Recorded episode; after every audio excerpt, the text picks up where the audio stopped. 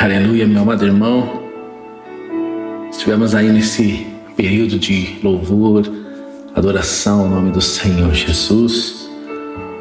E agora é o momento de nós compartilharmos a palavra, é o momento de nós nos alimentarmos. Nós estivemos é, por esses dez dias, hoje, às 18 horas, nós terminamos o relógio de oração. Estivemos por esses dez dias orando, pedindo ao Senhor, não por pelas nossas próprias necessidades, mas por aquilo que o reino necessita, não só ser estabelecido, mas aquilo que Deus precisa fazer no nosso meio, aquilo que Deus precisa realizar. Em Mateus 6,33 diz: Mas buscai em primeiro lugar o reino de Deus e a sua justiça, e as outras coisas e as demais coisas vos serão acrescentadas. Que Deus ele venha nos ensinar essa essência desse pequeno versículo, que há uma dimensão muito grande dentro dele. Isso vai facilitar também muito até as nossas orações. Porque o que Jesus está lhe ensinando ali é que quando nós buscamos pelo reino, muitas vezes as, essas outras coisas que às vezes nós até criamos uma ansiedade ou mesmo uma impaciência. Ali Jesus estava dizendo que Ele vai acrescentar em nossas vidas. Oh Jesus, nós agradecemos a Ti, Pai.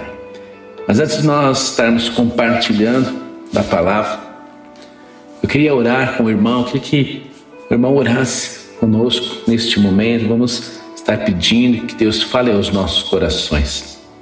Há uma grande necessidade que o Espírito Santo ele venha trazer essa compreensão, que ele venha não só nos habilitar, mas que ele venha nos impulsionar, nos levantar, como ele fez naquele, com aqueles homens no passado.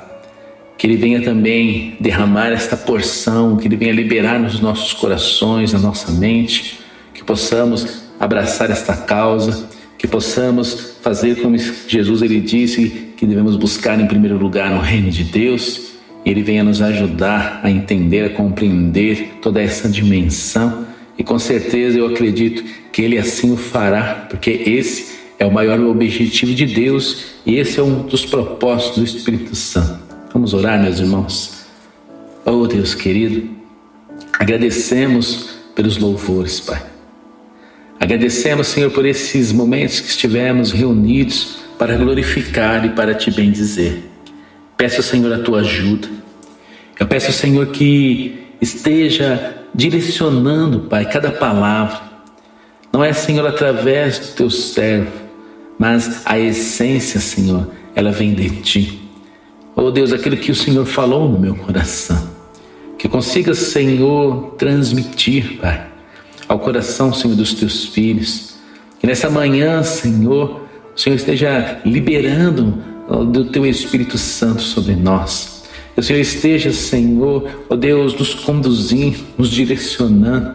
Como assim o Senhor disse que enviaria o Consolador e ele nos ensinaria em todas as coisas. Nós precisamos deste ensino, precisamos, Senhor, desta direção. Precisamos, Senhor, Ó oh Deus, e temos a certeza que assim o, seu, o Senhor fará para honra e glória do teu santo nome. Aleluia. Louvado seja meu amado irmão. Quero compartilhar a tela com o irmão. No livro de Atos, no capítulo 2, queria fazer a leitura. No dia de Pentecostes, todos estavam reunidos num só lugar. E de repente veio do céu um som como de um poderoso vendaval e encheu a casa onde estavam sentados. Então surgiu algo semelhante, chamas ou línguas de fogo que pousaram sobre cada um deles. Todos ficaram cheios do Espírito Santo e começaram a falar em outras línguas conforme o Espírito os habilitava. Naquela época, Judeus devotos de todas as nações viviam em Jerusalém. Quando ouviram o som das vozes, viram, é, vieram correndo e ficaram espantados pois cada um deles ouvia em seu próprio idioma. Muitos admirados exclamavam: Como isso é possível? Esses homens são todos galileus e, no entanto, cada um de nós os ouve falar no seu próprio idioma. Então aqui estão aqui pardos, médios, elamitas, habitantes da Mesopotâmia, da Judéia, da Capadócia, do Ponto, da província da Ásia, da Frígida, da Panfilha, do Egito e das regiões da Líbia próximas de Cirene, visitantes de Roma, tanto judeus como os convertidos ao judaísmo, cretenses e árabes, e todos nós ouvimos essas pessoas falarem em nossa própria língua sobre as coisas maravilhosas que Deus fez. Admirados e perplexos, perguntavam uns aos outros que isso significa. Outros, porém, zombavam e diziam: Eles estão bêbados. Então Pedro deu um passo à frente com os onze apóstolos, dirigiu-se em alta voz à multidão: Ouçam com atenção, todos vocês, povo da Judéia, habitantes de Jerusalém, escute o que eu lhes digo. Essas pessoas não estão bêbadas como algum de vocês pensa, pois são apenas nove horas da manhã. Pelo contrário, o que vocês estão vendo por predito foi predito há tempos pelo profeta Joel. Nos últimos dias, disse Deus, derramarei o meu espírito sobre todo tipo de pessoa. Seus filhos e suas filhas profetizarão, os jovens terão visões e os velhos terão sonhos. Naqueles dias derramarei o meu espírito até mesmo sobre servos e servas, e eles profetizarão. Farei maravilhas em cima no céu e sinais embaixo, na terra, sangue e fogo e nuvens de fumaça. O sol se escurecerá a lua se tornará vermelha como sangue, antes que chega o grande e glorioso dia do Senhor. Mas a todo aquele que invocar o nome do Senhor será salvo. Aleluia. Todo aquele, meu irmão, que invocar o nome do Senhor, ele será salvo.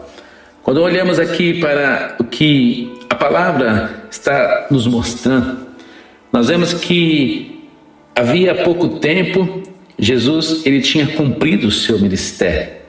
A última vez que os discípulos eles estavam reunidos foi no momento da ceia. Jesus estava ali com eles, ele partiu o pão e disse: Esse é meu corpo que é moído por, em favor de vós. E ele então ele pega o suco de uva e diz: Eis que esse é o meu sangue que é vertido por vós. E ele diz: Fazei isso todas as vezes e que estiverem reunidos, fazei em memória de mim. Após essa situação, nós vemos ali que ele então é preso, ele é dirigido às autoridades, ele é condenado e ele então é crucificado. E quando ele estava ali na cruz, ele diz: Está consumado. Nós vemos que os discípulos, eles presenciaram, eles testemunharam o final do ministério terreno de Jesus. No momento que Jesus ele diz está consumado, aquilo que era para ser feito aqui na terra estava cumprido. Só faltava ali pouco tempo depois ele iria então ressuscitar, mas naquele momento da sua morte estava ali o cordeiro sendo entregue, o sangue sendo derramado é como no momento ali da expiação, como era feito no tabernáculo.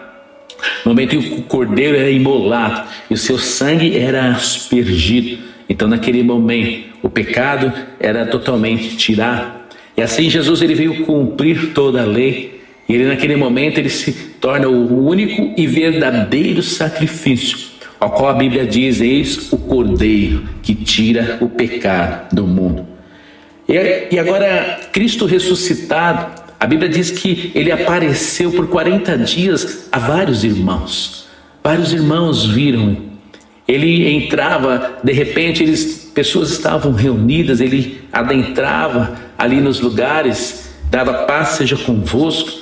E naquele momento, então, as pessoas eram despertadas ou levantadas, ou ah, em meio à sua tristeza, eles eram renovados naquele momento. E Jesus, antes de ascender aos céus, ele deixa uma ordem. Uma ordem. Ele diz: Olha, não se ausentem de Jerusalém, porque não depois, muito depois, não muito depois destes dias, a promessa vai se cumprir. A promessa que estava prescrita, já o profeta Joel tinha dito que nos últimos dias Deus derramará o seu espírito sobre todo tipo de pessoa. E aí ele disse: Olha, não muito depois desses dias, isto vai acontecer. E novamente, Jesus ele pede para que eles estivessem juntos. E agora eles iriam testemunhar algo de algo novo que iria acontecer. Agora eles iam testemunhar o nascimento de um novo ministério, ao qual a palavra fala o ministério do Espírito Santo. Porque foi após esse acontecimento aqui de Atos 2, ao qual então os discípulos eles foram habilitados do alto. A Bíblia diz que o Espírito Santo veio sobre eles. O Espírito Santo já habitava neles, porque no final do livro de João, quando eles estão ali reunidos, Jesus aparece para eles e sopra sobre eles o Espírito Santo. Esse sopro que os discípulos recebem é o sopro da regeneração, é aquele mesmo que nós recebemos o Espírito Santo no momento que aceitamos Jesus. Só que eles, naquele momento, estavam com Jesus.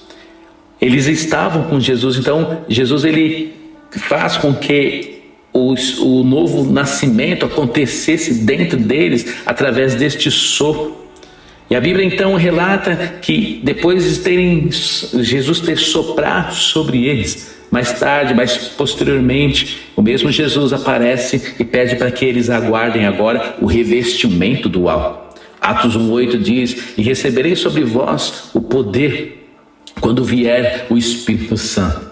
Ele vem então para nos habilitar, ele vem com um propósito para que nós possamos cumprir aquilo que Deus quer fazer. Jesus, ele veio lavar as nossas vestes. Jesus ele veio nos colocar agora aceitos diante de Deus, agora nós somos filhos. E assim como Jesus recebeu o revestimento do uau, assim como Jesus ele operava mediante o poder do Espírito Santo, ele diz agora vocês vão poder fazer. Eu vou para o Pai, mas eu vou enviar alguém que é como eu que estará com vocês. Quando na primeira vez em Marcos, Jesus ele despede os discípulos, os discípulos estavam na, sobre a supervisão de Jesus. Os discípulos estavam sob a autoridade de Jesus. E quando Jesus diz, é, vão e ide por todo mundo e pregai a palavra, ele não só estava ali profetizando, mas ele estava ali também é, guardando aqueles discípulos. Mas é por isso a preocupação de Jesus quando ele diz: Eu preciso ir, mas eu não posso deixar vocês sós. Porque Jesus, na condição humana, ele conhece o coração do homem, ele sabe. Tanto é que quando Jesus, ele logo após a sua morte, os discípulos estavam desanimados, os discípulos estavam cabisbaixos, mas a palavra diz que Jesus veio os animar. É por isso que ele diz: Eu vou, mas eu enviarei, enviarei outro como eu. Por que, que ele estava dizendo? Nós precisamos ter alguém junto conosco. Se Jesus agora está à destra de Deus Pai, então ele deixou o Espírito Santo, que está conosco, e ele diz que estará convosco todos os dias até que eu volte. Naquele momento, então, os discípulos eles estavam presenciando uma nova era, o ministério do Espírito Santo, o início da era da igreja. Sabe, meu irmão, nós vemos que naquele momento, a partir ali de Atos 2, a palavra começou ali a ser levada aos lugares, pessoas se converteram pela pregação da palavra, pessoas se converteram através dos sinais, das maravilhas que eram feitas pelos discípulos através do poder de Deus. E a Bíblia diz que o Espírito Santo ia acrescentando pessoas, e nesse ajuntamento, nesse ajuntamento de pessoas, foi chamado de igreja, eu queria dizer para você que a igreja não é uma, uma instituição que foi criada por homens, mas foi instituída através do poder do Espírito Santo. Assim como o tabernáculo, ele era uma representação física de algo que tinha lá no céu. A palavra diz que o tabernáculo, ele representava não toda a parte de, de adoração E dentro dessa parte de adoração em que Deus estava presente no meio do povo e havia então todo um ensino sobre reverência, temor e adoração a Deus e todos aqueles rituais, o livro de Hebreus já fala que eles apontam para algo que é eterno e algo perfeito, assim como o tabernáculo ele, ele tinha uma representação física de algo celestial. Assim também a igreja é uma manifestação física de algo dos céus. E a Bíblia chama a igreja do corpo de Cristo. Cristo é o cabeça. E ele diz que nós, como corpo, somos membros. E como membros, nós temos que trabalhar unidos para que o corpo esteja sadio.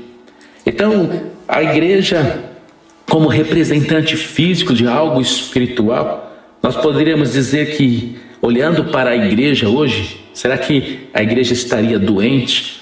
E a resposta é: com certeza ela está doente. E com certeza Deus ele vai restaurar. É por isso que a necessidade do Espírito Santo. Quando no início, quando no início, quando no livro aqui de Atos, nós vemos que o Espírito Santo ele conduzia a igreja e a igreja então ela andava, ela se manifestava nos locais com grande poder e glória através dos irmãos, através do que Deus fazia. E ao longo do tempo, nós vemos que Deus ele precisa sempre intervir. Ao longo da história, nós vemos todas as vezes que há uma mornidão, todas as vezes que há um desvio, nós vemos que Deus ele levanta pessoas através da oração, através do clamor. Ele coloca um fogo, como ele colocou no coração de Jeremias, ao qual ele já estava prestes a abandonar, mas a, a este fogo colocado por Deus o fez a, a continuar. O mesmo fogo que levanta Elias quando estava numa caverna e ele estava a ponto de pedir a morte, que Deus o levasse, porque ele estava desanimado, mas Deus o alimentou, Deus liberou algo sobre ele e ele ainda pôde ainda fazer algumas coisas então, entenda, meu irmão, que ao longo da história, Deus ele sempre enviou profetas, enviou pessoas. E agora, nesta nova era, ele tem liberado através do Espírito Santo. É muito importante isso. Nós estamos orando neste relógio de oração. Cada dia um tema sobre as demandas do reino.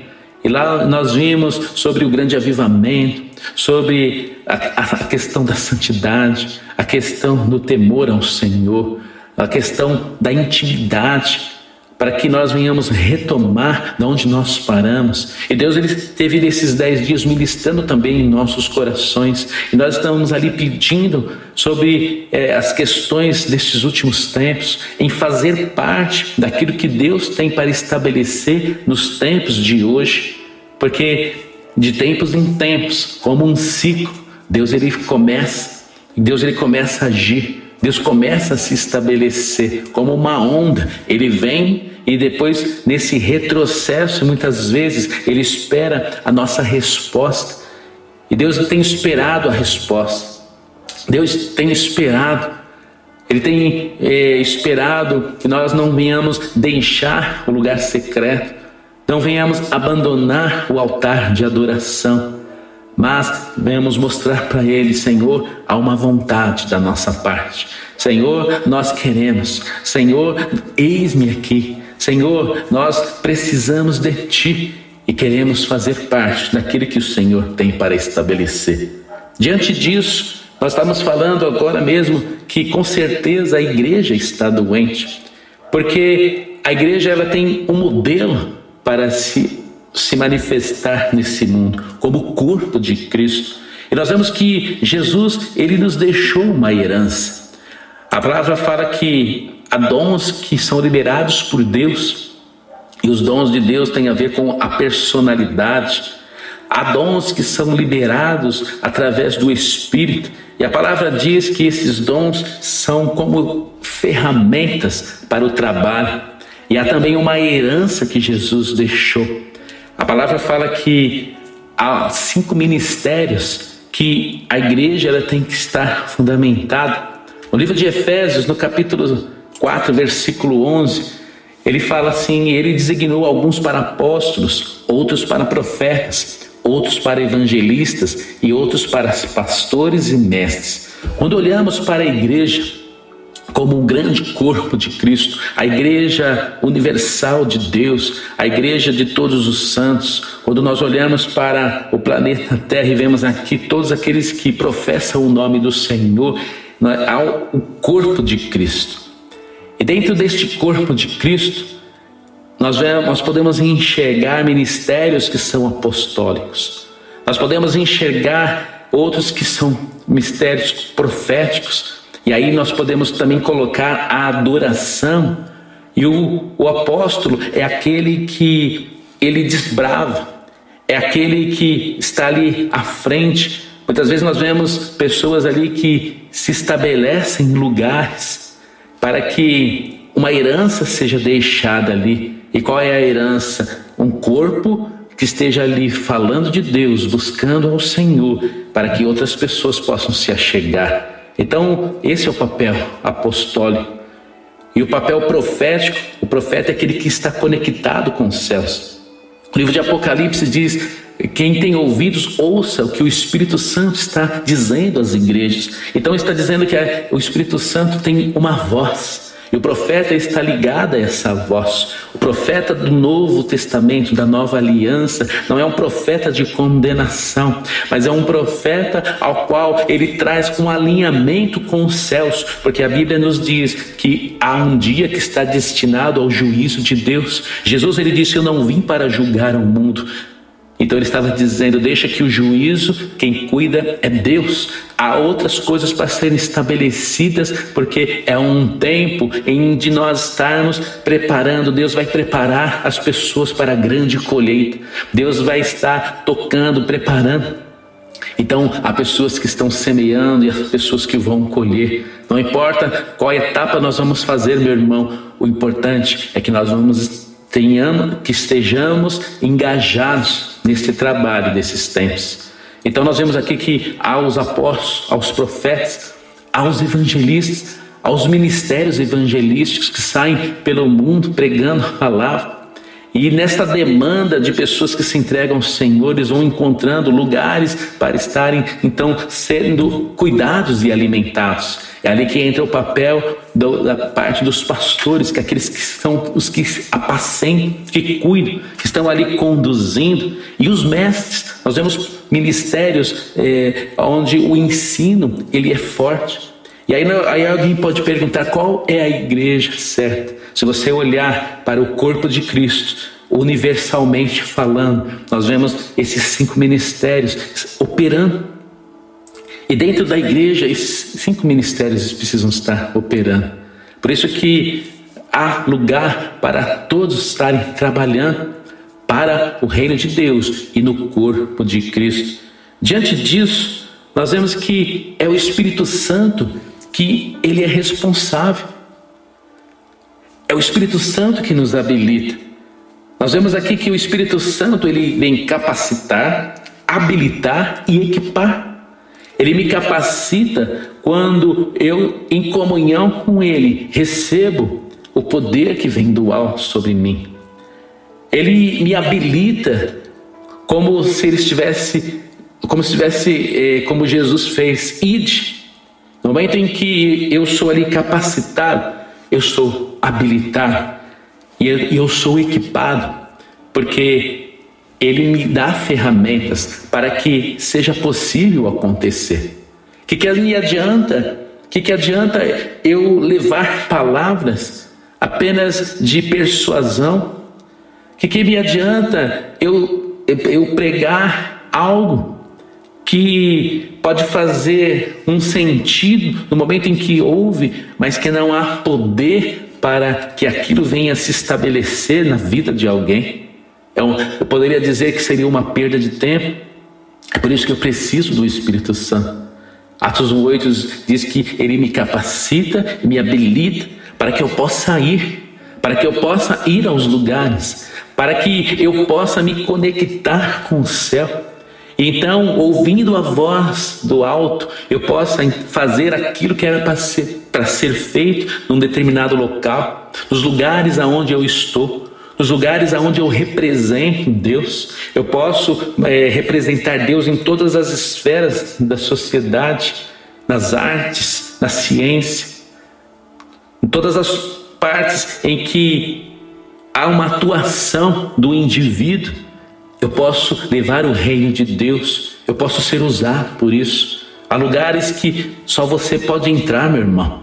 Há lugares ou pessoas que só você se relaciona. E você pode ser esse ponto diferencial nesses lugares para que o nome do Senhor seja engrandecido e você vai precisar da ousadia. A Bíblia diz que Deus ele não nos dá o espírito de medo, mas ele nos dá o espírito de ousadia. Uma ousadia igual de Pedro que se levantou e foi à frente e começou a falar, começou a pregar. Oh, aleluia! Nós precisamos, meu irmão. Quem poderá nos capacitar desta forma? Quem poderá fazer algo em, através de nós, senão somente através de um poder, através do Espírito Santo em nossas vidas? Por isso que o Espírito Santo ele é tão contestado, porque muitas vezes nós olhamos apenas para as manifestações, mas precisamos olhar no propósito maior. As manifestações elas, são, elas vão acontecer e que o Espírito Santo faça aquilo que Ele queira fazer. Que nós não venhamos nos espantar com nada, nem questionar nada. Faça o que deva ser feito, porque a palavra diz que Ele é uma pessoa. Se é uma pessoa, há uma inteligência, há uma vontade, há uma personalidade, há um caráter. Poderíamos dizer até um humor, porque é o Espírito Santo que nos dá vida e nos libera alegria. Por isso que a Bíblia diz que ele é um vinho novo, ele é aquele novo de Deus, ao qual o meu olho não viu e nem meu ouvido ouviu, e meu coração ainda não, não chegou a experimentar nisso, mas a palavra diz que ele está preparado por isso que Jesus diz: siga o homem com um cântaro de água, porque há uma mesa que já está preparada. Oh, aleluia! Há uma mesa, meu irmão, que já está preparada. E nós vemos que o próprio Jesus ele foi revestido deste poder.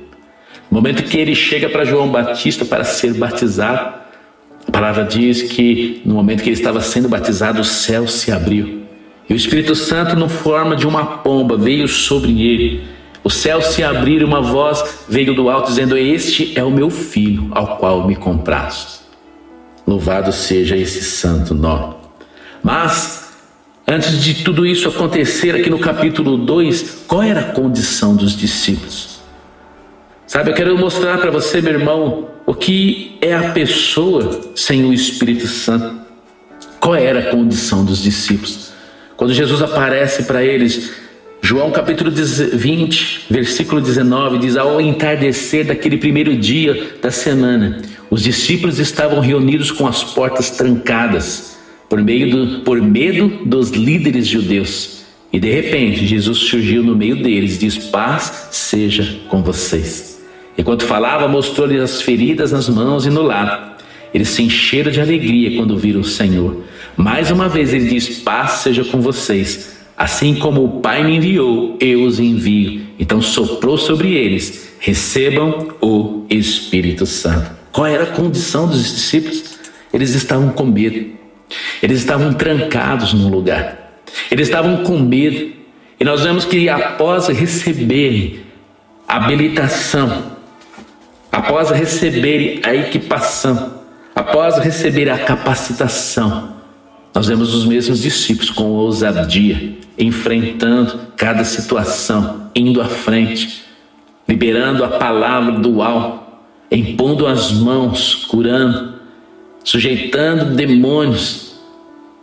E isso só pode ter acontecido, meu irmão, através desse poder, através do Espírito Santo, através daquilo que Jesus conquistou na cruz. E a Bíblia diz que ele colocou agora nas mãos da igreja. Então nós vemos aqui, voltando ao texto, nós vemos que os discípulos, eles tinham testemunhado um, um nascimento de agora do Novo Testamento.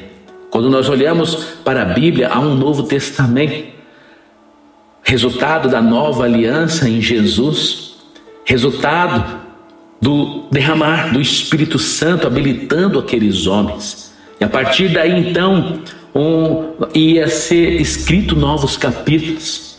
A partir então ali do livro de Atos, nós vemos ali o relato das coisas que começaram a acontecer neste novo ministério, após o encerramento do ministério terreno de Jesus, iniciando agora a dispensação da graça a dispensação do Espírito Santo, a era da igreja, começa então um mover em Deus agora usando as pessoas. Deus estava usando pessoas. Antes Jesus era aquele que estava trazendo o reino de Deus e agora ele diz: "O reino de Deus está dentro de vós. Isso deixa ele sair." Quero dizer para você, meu irmão, o reino de Deus está dentro de você. Deixa sair, deixa fluir. Aquele que crê em mim, rio de águas vivas fluirão do teu ventre. E esse rio, ele vai ser um rio transformador, ao qual em Ezequiel diz que ele vai modificar todas as margens, ele vai mudar todo o cenário. É um rio de vida, um rio restaurador, e nós temos isso para a honra e glória do nome do Senhor Jesus. Nós vemos que agora a palavra estava chegando nos gentios, nós somos os gentios. Nós somos os confins da terra, ao qual a Bíblia diz que o Evangelho chegaria. E ele chegou ainda a lugares que a palavra não chegou ainda. Mas a Bíblia diz que esses lugares todos eh, receberão as boas novas. E ao receber as, no as boas novas, que sejam a terra boa, ao qual a semente irá germinar. A partir daquele momento, algo aconteceu. A partir daquele momento, Sabe, meu irmão, a Bíblia diz no início do texto que nós lemos antes que era dia de Pentecostes. Pentecostes, ele era uma festa, acontecia aproximadamente 50 dias após a Páscoa. A Bíblia relata que isso tem a ver com a festa das semanas. O livro de Levítico, no capítulo 23, 15 e Deuteronômio 16, 9, fala dessas festas. Nós vemos que Deus ele criou um ciclo e ele levantou um povo, o povo judeu, para ser um exemplo físico de algo que está no céu. E através das festas judaicas, nós vemos o que Deus ele fez e o que Deus tem para fazer. Quando olhamos para a história, nós vemos que todas as vezes que acontecia algo tremendo, algo grande, era, nós podemos olhar ali na Bíblia dizendo que era a Páscoa.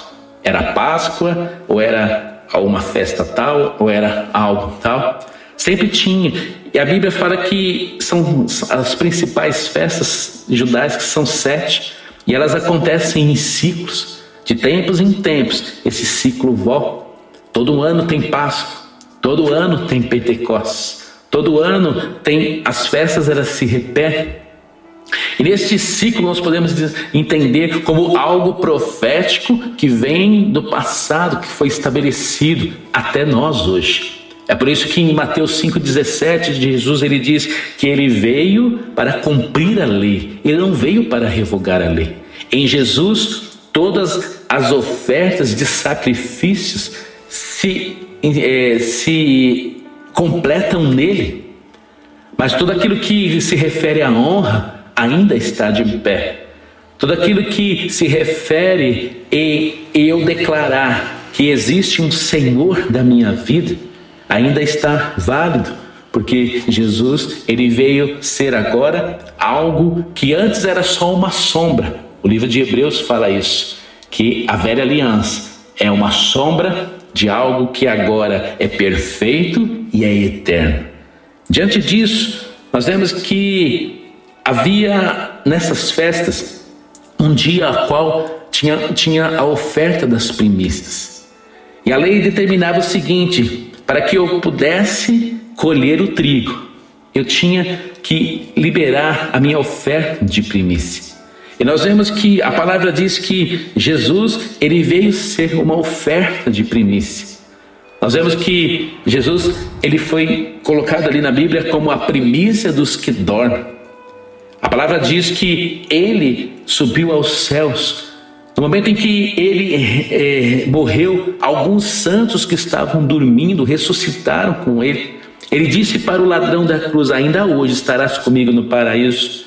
E quando então ele retorna aos céus, ele veio sendo constituído como Jesus. E ele agora retorna como Jesus, o Cristo, vitorioso, ressuscitado, glorioso. E ele traz com ele santos. Ele é esta oferta que foi dada oferta para o meu pecado, para minha remissão, para minha justificação. E o que significa? Significa que se a oferta de primícia era liberada, então poderia eh, ser liberado o colhimento dos cereais. E para nós, o que significa isso hoje? É colher todas as bênçãos, colher tudo aquilo que Jesus conquistou na cruz, como ele foi uma oferta que foi liberada. Então, nós podemos, após o que ele fez na cruz, colher e festejar. É por isso que no dia 50 após a Páscoa era feita uma grande festa, chamada Festa da Colheita, ao qual eles glorificavam o nome do Senhor ao qual eles estão, eles é, estavam agradecendo a toda essa fartura. E a palavra diz que o Espírito Santo, ele vem nos dar essa vida. O Espírito Santo vem dar essa fartura. O Espírito Santo, ele vem nos transformar, mudar a nossa mente. E isso é uma fartura, meu irmão. Nós podemos nos alegrar a esse vinho novo liberado para nós, por causa da oferta por causa do sacrifício de Jesus, nós podemos agora usufruir. Foi por isso que Jesus diz: Olha, permaneçam em Jerusalém, porque não depois de muitos desses dias a promessa será cumprida. Ele sabia, ele tinha certeza, porque ele tinha sido já ofertado. Oh, como isso é grandioso, meu irmão! Como isso é grandioso! E quando nós olhamos aqui nós podemos festejar. Interessante que nesse ano a Páscoa ela foi diferente. Esse ano nós estávamos nas nossas casas. Uma casa, a família, como aconteceu lá no passado. Eles estavam com o cordeiro, o sangue na verga da porta. E a palavra nos fala lá em Êxodo que havia o anjo da morte rondando a cidade. E exatamente como isso aconteceu, como um ciclo. Esse ano nós experimentamos isso. Estávamos em nossos lares, não podíamos sair. Mas a mesma forma que essas coisas profeticamente aconteceram em ciclos durante o tempo, também eu posso te dizer, meu irmão, com uma certeza que uma alegria, que hoje, dia de Pentecostes, o vinho novo vai ser liberado sobre a sua casa, sobre a sua vida, sobre o seu coração, sobre a sua mente, sobre os seus negócios, sobre todos os seus sonhos. Há algo novo, mas maior ainda, vai ser liberado algo novo no reino de Deus. Assim como Jesus diz: Olha, não muito depois desses dias vai acontecer. E nós tomamos posse dessa promessa, nós tomamos posse dessa profecia e a tomamos em nossas vidas. Eu creio, meu irmão, como foi algo diferente na Páscoa de hoje, desse ano, assim também será. Quando Deus ele vai então liberar e dizer: agora vocês podem colher. Agora vocês estão habilitados eu creio, eu creio que vocês vão colher com abundância aquilo que Deus tem preparado. Eu, eu posso te dizer com uma alegria no meu coração que com certeza coisas que os seus olhos não viram e os seus ouvidos não ouviram e nem chegou no seu coração são coisas que você vai ver na sua família, na sua casa, no seu, no seu, na sua vida. Eu posso dizer isso porque há essa certeza através daquilo que está fazendo. Porque o profeta diz que no final dos tempos toda a terra se encheria do conhecimento da glória de Deus. Há coisas ruins no mundo, com certeza. Há um mal estabelecido pelo sistema deste século. Há um Deus desse século cegando o entendimento de muitos. Mas eu quero te dizer para você, meu irmão, eu quero dizer que também a glória de Deus, ela está enchendo toda a terra, porque o nosso Deus, ele está vivo. Só que nós olhamos e nós vemos que há uma tendência natural humana de, de, um, de uma acomodação. Há uma tendência. Nós vemos ali Jonas embaixo de um arbusto, numa sombrinha gostosa, esperando que Deus destruísse a cidade de Nínive. Nós vemos muitas vezes o profeta ali no, do lado de um riacho, sendo é, comendo uma carninha que o corvo levava para ele, e estava tudo bem, até que Deus teve que intervir. Sabe, meu irmão, eu deixo isso porque muitas vezes nós temos uma tendência natural de iniciarmos uma rotina. E até para as coisas, até para com as coisas de Deus. Às vezes nós estamos ali numa rotina de estarmos na igreja, fazendo as nossas atividades, sendo que Deus está dizendo: olha, os campos estão brancos. Deus está dizendo: olha, tem pessoas que precisam da minha água, da minha luz. E um desses propósitos que nós temos na célula é esse, de entrar nos lares. Deus disse para nós: vocês vão ser como embaixadores. Vocês vão entrar em lugares, estabelecer altares de adoração, para que então aquilo que domina sobre esses lugares seja destronado. E Deus ele tem feito grandes coisas através dessas pessoas que têm ido nesses lugares e Deus pode alcançar muitas vidas e vai continuar fazendo para a honra e glória do nome dele. Eu pergunto: quem poderá nos tirar de uma rotina? Quem seria capaz de mudar a nossa mente? Quem seria capaz de mudar o nosso dia a dia, as intenções do nosso coração? os desejos do nosso coração, senão a pessoa do Espírito Santo. Apenas um toque, meu irmão, apenas um contato com Ele pode fazer com que tudo isso mude. Apenas um, um, momento em que você se dobra, um momento que você tem de adoração. Às vezes você se dobra com uma intenção e um desejo, e no momento que você se levanta, Deus ele muda completamente tudo aquilo que tinha sido estabelecido. Às vezes você se levanta do período de oração e aquelas suas petições já não fazem mais sentido, porque Deus colocou agora um novo no seu coração. É disso que eu estou falando, meu irmão. Oh, aleluia! E Deus, Ele vai estar fazendo. Deus, Ele fará, com certeza.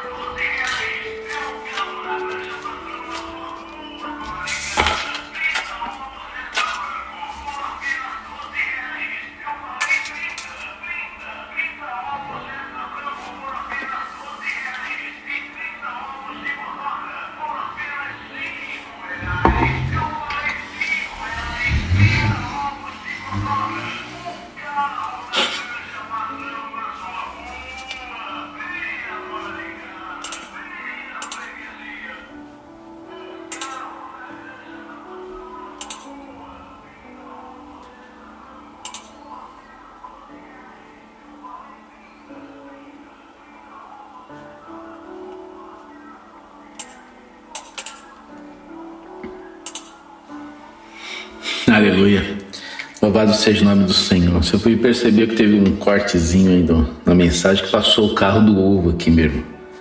E às vezes a gente tem passado um pouco isso, né? Às vezes tem que interromper aqui para não atrapalhar na, na gravação aqui do culto. Mas tudo para a honra e glória do nome do Senhor Jesus. Então eu estava falando aqui sobre essa tendência a uma rotina. E eu estava dizendo: quem poderá então nos tirar de uma rotina? A palavra diz que o Espírito Santo é aquele que nos dá, que dá cor, sabor, que dá luz, é o que dá vida. é o que dá um novo sentido, uma nova direção. É isso que Jesus ele diz lá em João, no capítulo 14, versículo capítulo 16, versículo 14. Ele diz que o Espírito Santo iria o glorificar, porque ele contará tudo que receber de mim. Tudo que pertence ao Pai é meu, por isso eu disse: o Espírito lhes contará tudo que receber de mim. Jesus também tinha dito algo aos discípulos: olha, vocês têm coisas que eu não posso contar para você, porque ainda não é o momento, vocês não estão preparados. Mas quando Ele vier, Ele nos, Ele te ensinará em todas as coisas. Ele vai fazer uma conexão com os céus. E nós precisamos ser conectados, meu irmão. Como seremos preparados? Como nós podemos, nesse finais de tempos, estar alinhados, senão por intermédio do Espírito Santo? E eu posso dizer então e afirmar com certeza que só o Espírito Santo nos fará amarmos uns aos outros. Como nós vamos poder estar reunidos como igreja se não for através do poder do Espírito Santo? Para que eu não venha olhar para o meu irmão com os olhos do coração, mas que eu venha olhar para o meu irmão como Deus o vê. E a palavra diz que Deus amou o mundo de tal maneira que enviou Jesus para salvá-lo. Como participante do corpo de Cristo, eu tenho que ser alinhado à vontade do Pai, à vontade do Filho, à vontade do Espírito. Isso muitas vezes vai gerar dentro de nós, nós conflitos, Muitas vezes nós vamos estar ali num, conflitando entre pensamentos e sentimentos, mas isso faz parte do novo ser que está sendo preparado. A Bíblia diz que a noiva vai ser preparada. Imagine a igreja como noiva. Quem seria capaz de perfumar a noiva? De embelezar a noiva, não só no seu exterior, mas no seu interior? que é onde Deus ele olha, senão a pessoa do Espírito Santo. Sabe, ao, ao ver todas essas coisas, meu irmão, eu entendo porque que o inimigo se levanta tanto contra a pessoa do Espírito Santo. Porque sem ele, nós não podemos é, cumprir a vontade do Pai. Sem ele, porque Jesus disse que ele cumpria a vontade do Pai. Jesus estava alinhado com o Espírito ele podia ouvir os céus, ele podia então estabelecer o reino aqui na terra. E é exatamente dessa forma que ele quer que nós venhamos fazer. É o Espírito Santo que nos identifica. A Bíblia diz que ele é um selo nas nossas vidas, que nós venhamos manter esse selo, que esse lacre não seja quebrado. Você não compraria um produto com lacre quebrado, porque isso indicaria que há uma violação. Assim também, Jesus estava dizendo que nós temos esta marca, este selo de autenticidade. Se o Espírito Santo está em nós, se o Espírito Santo ele nos habilita, a Bíblia diz que há uma esperança da glória, e a glória de Deus é essa manifestação. Se eu estou num lugar, eu tenho o Espírito Santo, está dizendo há uma esperança da glória de se romper, há uma esperança de algo ser estabelecido, há uma esperança daquela vida se achegar, porque é o Espírito Santo que convence o homem do pecado, da justiça e do juízo, há uma esperança daquela pessoa ser curada, porque assim como aconteceu no passado, também pode acontecer hoje. Aleluia, Senhor Jesus.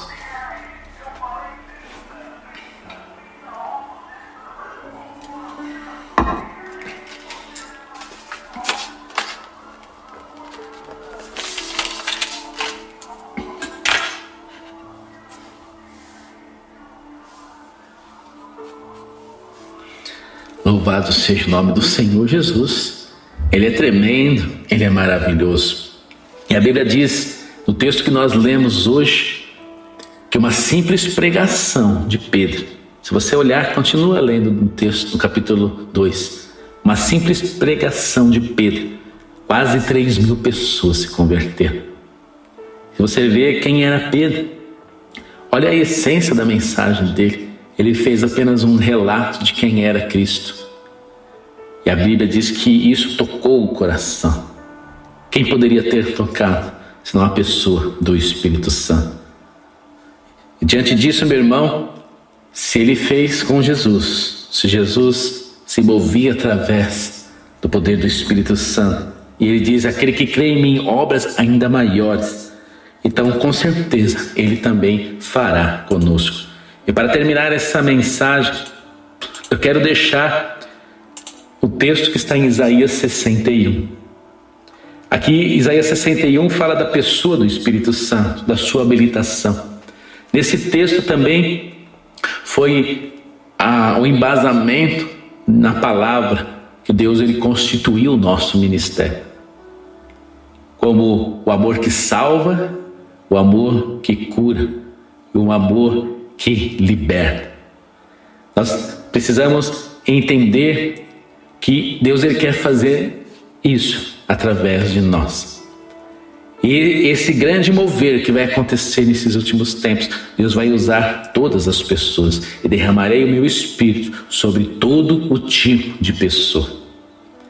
É por isso que às vezes tem pessoas que falam assim: ah, mas muitas vezes as pessoas contestam o agir do Espírito Santo porque não entendem essa palavra. Significa que o Espírito Santo vai tocar muitas vidas Oh, aleluia! Pessoas que às vezes nem conhecem Deus ainda direito vão sentir algo diferente.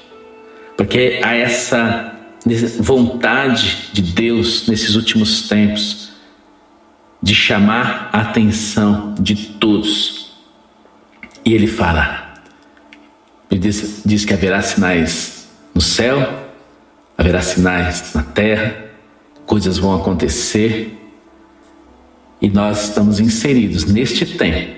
Eu queria ler com você Isaías 61, esse texto, a qual Deus ele nos deu no momento em que nós estávamos orando para saber o que nós precisávamos fazer, no momento em que havia dúvidas sobre como proceder, Deus libera essa palavra ao nosso coração. Eu creio, meu irmão, que tudo isso será uma verdade nas nossas vidas. Já está sendo. Mas esta alegria será por completo. Olha o que diz a palavra. O Espírito do Senhor soberano está sobre mim. Aqui está falando sobre a pessoa de Jesus. Pois o Senhor me ungiu para quê? Para levar boas novas. O Senhor quer que você seja essa pessoa que vai levar as boas novas aos pobres esses pobres são aqueles que não conhecem o Senhor. Não é somente pobres, não é o pobre aquele que não tem riqueza nesse mundo, porque pelo contrário, a Bíblia diz que tem muitos que não têm riqueza nesse mundo, mas que são ricos, são milionários no reino de Deus. Está falando sobre os pobres de espírito. Nós precisamos levar as boas novas a essas pessoas. Ele me enviou para o quê? Para consolar os de coração quebrantado. Há um consolo, meu irmão, para proclamar aos cativos que eles serão soltos, a pessoas que estão presas hoje, e Deus está dizendo: vocês vão ser enviados para libertar essas pessoas. E, aos, e falar também aos prisioneiros que eles serão libertos. Ele me enviou para dizer aos que choram que é chegado o tempo do favor do Senhor. Meu amado, você tem chorado. Deus está dizendo que está chegando o tempo do favor do Senhor sobre a sua vida e o dia da ira de Deus contra os seus inimigos. A todos que choram em Sião, Ele dará uma bela coroa em vez de cinza, uma alegre bênção em vez de lamento, louvores festivos em vez de desespero. Em sua justiça serão como grandes carvalhos que o Senhor plantou para a sua glória. Você foi plantado para a glória de Deus. Agora vemos aqui no versículo 4: reconstrução, restauração e renovação são as coisas que Deus tem para a sua vida. Reconstruirão as antigas ruínas, restaurarão os lugares deste, é, desde muito destruídos e renovarão as cidades, devastadas há gerações e gerações Versículo 5: que estrangeiros serão seus servos, ou em, em outras traduções, estrangeiros estarão ali apacentando juntamente com vocês. Eles alimentarão seus rebanhos, eles lavrarão seus campos e cuidarão das suas videiras. Deus está dizendo: olha, não precisa temer, eu estou cuidando de vocês. Se algo faltar, eu enviarei pessoas que vão cuidar de vocês. No versículo 6: Vocês serão chamados de sacerdotes do Senhor, ministros do nosso Deus. Das riquezas das nações se alimentarão e se orgulharão de possuir os tesouros delas. Em lugar de vergonha e desonra, desfrutarão de uma porção de dupla honra. Terão prosperidade em dobro em sua terra e alegria sem fim. Pois eu, Senhor, amo a justiça e odeio o roubo e a maldade. Recompensarei o meu povo fielmente e farei com ele aliança permanente. Seus descendentes serão reconhecidos e honrados. Guarda isso. Os seus descendentes serão reconhecidos e honrados entre as nações. Todos saberão que eles são um povo abençoado pelo Senhor. É imensa minha alegria no Senhor, meu Deus, pois ele me vestiu com roupas de salvação e pôs sobre mim um manto de justiça. Sou como o noivo com suas vestes de casamento e como a noiva com as suas joias. O Senhor soberano mostrará a tua justiça às nações do mundo. Todos o louvarão. Será como um jardim no começo da primavera, quantas plantas brotam para toda a parte. Será como um jardim. Oh, aleluia! No começo da primavera. Deus já tinha nos dado uma palavra como essa. Eis que o inverno se foi, eis que é primavera. E muitas vezes nós somos testados. Sabe, Deus ele libera coisas. Na verdade, Deus ele sempre chama, nos chama primeiro. Deus ele sempre ele mostra e depois ele nos faz andar com ele. É nesse momento que nós precisamos confiar. É nesse momento de que temos visto essa diversidade que está ao nosso redor, mas crer que aquele que prometeu é fiel para cumprir. Aquele que liberou a palavra é aquele que pode fazer.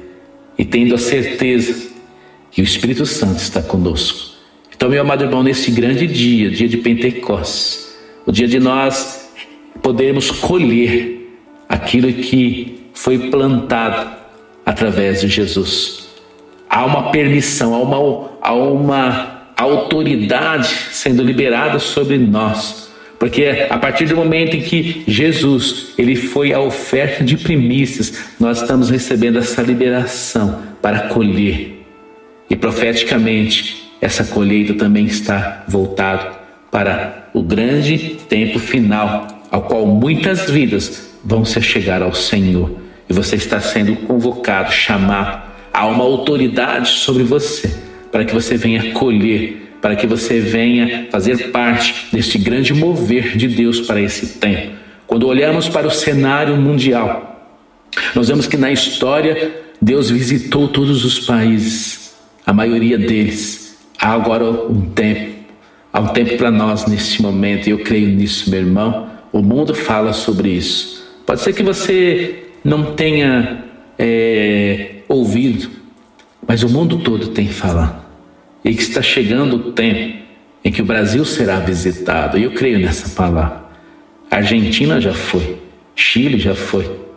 Há muitos países da América do Sul, da América do Norte, da Europa, da Ásia. Quando olhamos para a Bíblia, muitos lugares houve uma visitação sobrenatural de Deus. Assim como Pedro, ele disse, eu queria até para finalizar deixar essa palavra ao seu coração. Sabe por quê, meu irmão? Quando Pedro, na ousadia do Espírito Santo, ele, ele falou sobre o derramar. No versículo 38, ele disse assim: Vocês devem se arrepender para o perdão dos seus pecados, e cada um deve ser batizado em nome de Jesus Cristo. Então receberão a dádiva do Espírito Santo. E ele diz: Essa promessa para vocês, para seus filhos e para os que estão longe. Isso é para que todos foram chamados pelo Senhor nosso Deus. Há essa promessa. Há uma promessa. O livro de Joel fala sobre o fim dos tempos. Isso nós podemos entender como um ciclo que acontece de tempos em tempos. Nós também podemos entender e receber essa palavra em nosso coração, não somente como o dia da liberação, dia de festa, mas o dia do grande mover de Deus. Guarde essa palavra no seu coração, meu irmão, e os seus olhos vão ver grandes coisas que Deus vai fazer. Mas eu te digo que os seus olhos não vão ficar apenas vendo, mas você vai ser participante disso. Eu creio nisso. É isso que nós temos orado. Esse foi o propósito de oração que termina hoje às 18 horas e nesse último dia, o dia 10, nós estamos orando para que esse grande avivamento se cumpra. Para o que está em Isaías 61, o que está em Mateus 6, 33, buscar em primeiro lugar o reino de Deus e a sua justiça, e as demais coisas ele vai fazer. Eu queria apenas fazer uma oração de agradecimento, porque depois de tudo isso, meu irmão, eu só tenho que agradecer. Não preciso pedir mais nada, porque Deus ele vai fazer, porque ele conhece os nossos corações. Pai querido, eu quero te louvar, Senhor, e te bendizer. É uma alegria, Senhor, tremenda, Pai, receber esta palavra em nossos corações. Deus, se faltou alguma coisa daquilo que o Senhor colocou em meu coração, peço perdão. Se não consegui transmitir, Senhor, tudo aquilo que o Senhor trouxe para mim, mas eu me esforcei, Senhor, para poder fazer aquilo que o Senhor colocou no meu coração.